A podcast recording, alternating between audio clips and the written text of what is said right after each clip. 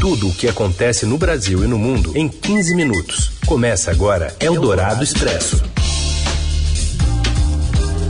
Olá, sejam bem-vindos. Começando mais um Eldorado Expresso, reunindo as notícias mais quentes na hora do seu almoço. Eu sou a Carolina Ercolim, comigo Raíssen Abac. E aí, Raíssen? Oi, Carol, boa tarde para você, para os ouvintes que estão com a gente no FM 107,3 da Eldorado ou para todo mundo que ouve a gente em qualquer horário via podcast. Vamos aos destaques desta quinta, 8 de abril. A polícia do Rio prende o vereador doutor Jairinho e a mãe do menino Henri, morto há um mês. Os dois são acusados de matar a criança de 4 anos. Pandemia. Pela primeira vez na história, o Brasil pode registrar mais mortes que nascimentos em um mês. E ainda a falta de insumos para a produção da Coronavac e a aliança entre ONGs e empresas para cobrar mudanças na política ambiental do governo. É o Dourado Expresso. Tudo o que acontece no Brasil e no mundo em 15 minutos. Novidades do caso do menino Henri. A polícia diz que o Dr. Jairinho praticou sessão de tortura contra a criança semanas antes da morte e a mãe foi ao salão de beleza após o enterro. A gente vai até o Rio de Janeiro saber esses detalhes passados pela polícia hoje com o Caio Sartori. Boa tarde a todos da Rádio Dourado. Pois é, mais um caso chocante aqui no Rio de Janeiro envolvendo um parlamentar, né? O vereador carioca Dr. Jairinho do Solidariedade e a namorada dele, Monique, foram presos nessa manhã, acusados de matar o filho dela, matar e torturar o menino Henri, morto no mês passado. Os dois é, alegaram, enfim, que o garoto teria sofrido é, um acidente doméstico, mas todos os laudos da polícia e depoimentos colhidos é, deixaram claro, segundo os investigadores, que a morte foi comandada pelo casal e que, inclusive, o menino teria sofrido tortura, chutes, enfim, uma série de agressões que promoveram é, sangramentos internos, né, hemorragias, que deixam claro que não, não tem como ter sido um acidente doméstico. Isso também se soma a, a outros depoimentos de pessoas que conhecem Jari, uma ex-namorada dele, por exemplo, que, que narrou o comportamento semelhante dele né, nesse relacionamento anterior, enfim. Então o casal foi detido nessa manhã em Bangu, aqui na zona oeste do Rio. Lembrando que o Jairinho ele é vereador no Rio desde a eleição de 2004, quando foi eleito pela primeira vez. Ano passado foi o 16 mais votado dentre os 51 que entraram para a Câmara Municipal e também tem histórico familiar na, na, política carioca. Né? O pai dele, Coronel Jairo, foi deputado estadual e chegou a ser preso em 2018, no mesmo ano que terminou seu último mandato. Foi preso naquela operação Furna da Onça, que apurava o pagamento de mesada para deputados, em troca da aprovação de projetos de lei de interesse do governo estadual. Então, enfim, é uma política, uma, uma família conhecida da política do Rio, não necessariamente por bons motivos. Então, é isso, a prisão é temporária por 30 dias, e, mas que pode, né, é, dadas as evidências é, envolvendo esse crime, pode ser convertida, por exemplo, numa prisão preventiva, que é aquela sem prazo fixo para soltura. Então é isso, volto com vocês aí no estúdio, estamos aqui acompanhando esse caso assustador no Rio de Janeiro. Continuamos acompanhando então, mas em entrevista coletiva há pouco, o delegado Antenor Lopes, diretor do Departamento Geral de Polícia da capital, disse que o software israelense Celebrite Premium, que recuperou mensagens apagadas dos celulares de Dr. Jairinho e Monique Medeiros, foi fundamental para a prisão do casal. Para a polícia não há dúvidas de que Henry Borel foi assassinado. Henri Borel foi assassinado. Durante a coletiva, o delegado que está à frente do caso, Henrique Damasceno, disse que a polícia encontrou uma conversa do, dia 12 de fevereiro que relata uma agressão de Jairinho. Em um dos laudos disponíveis, especificamente o telefone da mãe, nós encontramos prints de conversa que foram com certeza uma prova extremamente relevante, uma vez que esses prints eram de quase um mês antes do crime. Eles foram extraídos no dia 12 de fevereiro, de acordo com o laudo pericial. E o que nos chamou a atenção é que, na verdade, era uma conversa entre ela, a mãe e a babá, e ali ficava revelada uma rotina de violência que o Henri sofria. A polícia está finalizando apurações técnicas e juntando laudos complementares ao inquérito. Eldorado Expresso. Abril pode ficar marcado por um fato inédito na história do Brasil. Pela primeira vez, o país deve registrar mais mortes que nascimentos em um mês. O alerta do neurocientista Miguel Nicoleles considera estudos de pesquisadores da população brasileira e reflete o sinal de descontrole da pandemia do novo coronavírus.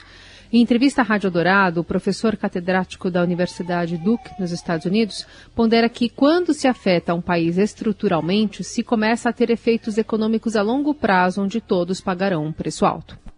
O número de óbitos que nós tivemos em, em março, eu, eu, li um pesquisador do IBGE dizer, era esperado para 2047. Pensa numa brincadeira dessa. Nós estamos adiantando em 26 anos a, a média de mortos do país. E se ela é, aumentar para um número que as pessoas já estão falando, somando todas as causas de óbitos, né? Não só Covid, mas somando todas, 8 mil óbitos diários no Brasil em abril, nós vamos cruzar 240 mil óbitos no país é, nesse mês de abril, para uma média de 200 mil nascimentos, ou seja, nós vamos ter um valor negativo de crescimento demográfico de que tem 40 mil óbitos a mais do que nascimentos. É algo impensável.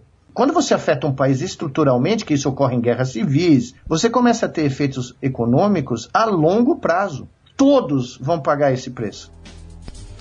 No Brasil, em 2019, a média mensal de excedente de nascimentos em relação a óbito era de 126 mil. Segundo Nicoleles, a média caiu para 96 mil no ano passado e em março chegou a 47 mil. Em abril, a média pode inverter o sinal e a taxa de óbito superar a de nascimentos. O país vive seu maior pico na pandemia, responde hoje por um em cada três mortos pelo novo coronavírus no mundo. E segundo o neurocientista, o transbordamento do colapso do sistema de saúde para o funerário tem nos levado a um ponto de não retorno na crise da Covid. Quando isso acontece numa pandemia fora de controle, você começa a ter a possibilidade, pela decomposição não controlada dos corpos, eh, de epidemias secundárias bacterianas contaminação do solo, contaminação do lençol freático, contaminação da cadeia alimentar, e aí, aí que você chega nesse ponto de não retorno, porque você começa a ter uma explosão de uh, outros tipos de infecção, uh, contaminações das mais diversas da, né, de todo o meio ambiente, e com um colapso uh, hospitalar você não dá conta. Então você tem ainda uma outra força impelindo o número de óbitos para um número que não dá, não dá nem para a gente imaginar. Então, esse ponto de não retorno, que era algo teórico, passou a ser uma realidade. Para Nicoleles, o Brasil deve abandonar manobras políticas, como a aprovada pela Câmara Federal sobre compra de imunizantes por iniciativa privada, e investir em relações com países que têm um excedente de vacinas, como Canadá, Israel e Reino Unido, para comprar imunizantes. É um tiro no pé, é um absurdo, que não vai resultar em nada, porque ninguém vai conseguir comprar no mercado aberto uh, vacinas. O que o Brasil tinha que fazer era ou através do governo ou através de uma comissão empossada pelo Congresso, pelo Supremo Tribunal, negociar no mercado internacional com governos que têm grandes excedentes de vacinas. Como o Canadá tem um sistema único de saúde como o Brasil, público, que não, tem, não visa o lucro, o Canadá poderia vender o excedente de vacinas a países como o Brasil que podem pagar, se houvesse um acordo de alto nível diplomático a colunista de política de Eldorado, Eliane Cantanhede, analisa a viabilidade de medida apesar da descoordenação né, do governo federal no combate à pandemia. Vacinação em massa é para a massa da população, não para grupos e bolhas e elite de uma população. Primeiro. E segundo, comprada onde? Se você está tendo é, excesso de demanda e a oferta não está dando conta. Essa ideia do Dr. Miguel de comprar os excedentes tem sido tentada particularmente com os Estados Unidos, que comprou muito mais doses do que a população, acho que o dobro do que o necessário. Mas aí é que tá, também não é fácil. Nem nos Estados Unidos, nem no Canadá, nem em lugar nenhum. Então o Brasil também é sem saída. Quando você começa errado, vai tropeçando e tropeçando de erro em erro. Eldorado Expresso. E segundo especialistas, a lei que libera a compra de vacina por empresas é pouco viável e até inconstitucional. Mais detalhes sobre este assunto ainda, só que agora com a Priscila Meng. Bem, a Câmara dos Deputados aprovou ontem aquele projeto de lei que libera a venda de vacinas contra a Covid-19 para o setor privado. Ele ainda vai passar pelo Senado, ainda pode ter modificações, mas está gerando já uma série de discussões sobre a viabilidade dele na prática. Isso porque as principais fabricantes aqui e fora do Brasil estão negociando exclusivamente com os governos, não estão vendendo vacinas para a rede privada. Eu procurei mesmo a Pfizer, a AstraZeneca, a Janssen, o Butantan e a Fiocruz, nenhum deles tem esse plano de vender para o setor privado por enquanto, nesse momento, foca 100% no setor público. Então, isso abre a brecha para eles negociarem com as vacinas que ainda não estão liberadas no Brasil, que foram autorizadas por alguma outra agência de vigilância fora do país. Isso também é permitido pelo projeto de lei, inclusive é o que o Carlos Wizard, que é um dos empresários que está liderando essa pauta, defendendo muito fortemente essa pauta, me disse, ele disse que a ideia é, que eles estão negociando com fabricantes da Ásia, da Europa e dos Estados Unidos que não tem vacina sendo aplicada, liberada aqui no Brasil ainda, mas disse que para isso acontecer, eles precisam de um apoio do Ministério da Saúde. E ele disse que o Ministério já sinalizou que vai de alguma forma apoiar no momento em que eles procurarem essas fabricantes para comprar as doses. Esse projeto de lei ainda está trazendo a discussão, né, se ele é viável e também se ele é constitucional, que foi o que especialistas de direito direito de saúde me falaram. Porque a, a legislação brasileira define que o, o Programa Nacional de Imunização, o Plano Nacional de Imunização, tem que ser definido pelo Ministério da Saúde e tem que ser seguido. Ele que determina como funciona a vacinação. E nesse momento ele define que a vacinação é do grupo de risco. Ainda tem a questão da segurança sanitária porque essas agências não têm exatamente os mesmos critérios da Anvisa. Inclusive, um especialista que eu conversei lembrou daquele caso recente que a gente teve da Covaxin, que a Anvisa foi visitar a fábrica que produz essa vacina lá na Índia e atestou que não tinha condições de emitir um certificado de boas práticas. Tem muita coisa ainda vai acontecer, a gente não sabe até que ponto isso vai ocorrer na prática, mas vai ter um desenrolar com certeza nas próximas semanas a gente vai acompanhar. Eldorado Expresso. Bom, a gente ainda fala sobre vacina, porque o presidente Bolsonaro jantou com um grupo de empresários na noite desta quarta-feira em São Paulo. Esse encontro foi marcado por temas como reformas estruturais, mas a principal tônica do encontro, segundo os presentes, foi a imunização, do ritmo mais acelerado possível. Não houve detalhamento, porém, de como essa intenção vai ser colocada em prática. Na saída do evento, o ministro da Saúde, Marcelo Queiroga, falou sobre a necessidade de aceleração da vacinação, apontando para a Anvisa, a quem cabe aprovar potenciais imunizantes. Eu, ministro da Saúde, não posso, numa canetada, derrubar as decisões da Anvisa. É preciso respeitar o marco regulatório. Essas questões precisam ser superadas para que tenhamos essa vacina conosco. A dificuldade de vacina não é só no Brasil, volto a dizer, vocês sabem mais do que eu. A Europa está com dificuldade, países com sistemas de saúde muito fortes também têm. Então é hora de união nacional para conseguirmos a vacina para imunizar a população brasileira. A fala de Queiroga vem no momento em que o governo federal se aproxima de negociações pela vacina russa Sputnik V, que ainda não foi autorizada para uso emergencial nem registro definitivo no país. O Instituto Butantan informou ontem que interrompeu a produção de novas doses da Coronavac com esgotamento do insumo farmacêutico ativo, IFA, que é a matéria-prima importada da China. A retomada do envase está prevista para a semana que vem, se até lá uma nova remessa do insumo chegar ao país. O governador de São Paulo, João Dória, conversou com o embaixador da China, Yang Wanming, que teria lhe informado que o embarque do lote do IFA deve acontecer normalmente. O Butantan informou ainda que um lote de 2 milhões e meio de doses da Coronavac está em fase de controle de qualidade e deve ser entregue nos próximos dias ao Ministério da Saúde. Desde janeiro, o Butantan repassou 38 milhões e 200 mil doses ao governo federal.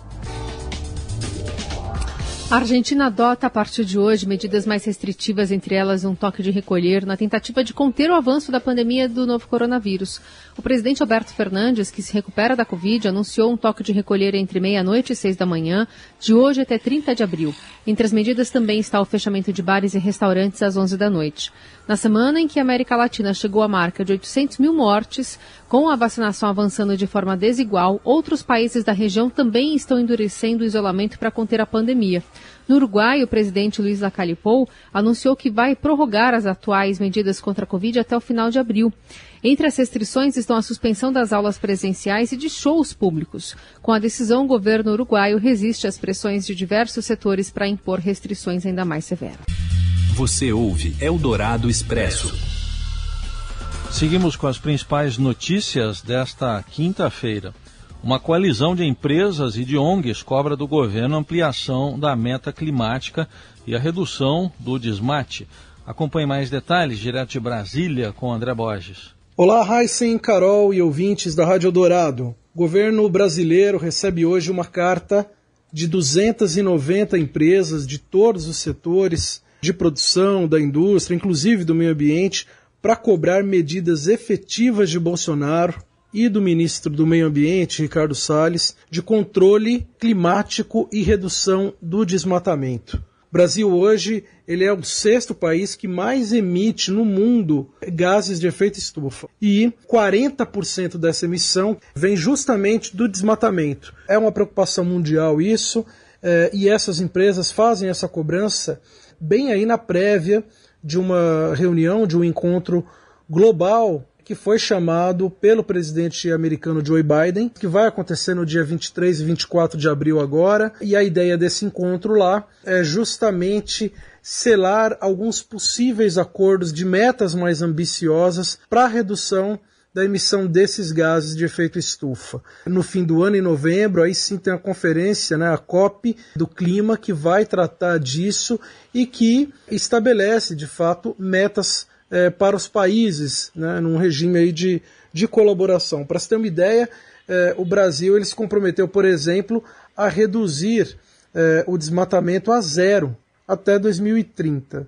A gente está absurdamente longe disso. Difícil acreditar que isso vai ser cumprido, mas claro, esse grupo de empresários ele está cobrando, está em cima, porque se não ficar em cima, se já está ruim, imagina se não houver cobrança. É com vocês, Heisen e Carol. Eldorado Expresso. Valeu, André. Falar um pouquinho sobre a direção da NBA, que espera ter capacidade total de público para a temporada 2021-2022. E quem bate um bolão para contar pra gente é o Robson Morelli. Olá, amigos! Hoje eu quero falar da NBA, isto mesmo, o melhor basquete do mundo, o basquete dos Estados Unidos. Os organizadores da NBA já programam, já começam a analisar a possibilidade de ter público em todos os jogos na temporada 2021-2022. Isso tem a ver com o nível de vacinação dos Estados Unidos, a gente tem acompanhado aqui do Brasil é, muito acelerado, já vacinando adolescentes, é, e isso tende a melhorar com o passar é, dos meses, é, de modo que a NBA veja a possibilidade de realizar todos os seus jogos da temporada, da próxima temporada, com casa cheia, como era antes da pandemia. Olha que boa notícia. Neste momento, a NBA está ativa, está em andamento o campeonato 2020-2021, é, com público moderado em alguns lugares. Então, a partir do, do próximo ano, da próxima edição da disputa, público total em todos os jogos de basquete dos Estados Unidos. É isso, gente. Falei, um abraço a todos, valeu! Valeu, Robson Morelli. Amanhã a gente volta com mais informações no meio do seu dia. Valeu, Heisen. Valeu, Carol. Gente, obrigado pela companhia. Até amanhã. Você ouviu Eldorado Expresso tudo o que acontece no Brasil e no mundo em 15 minutos.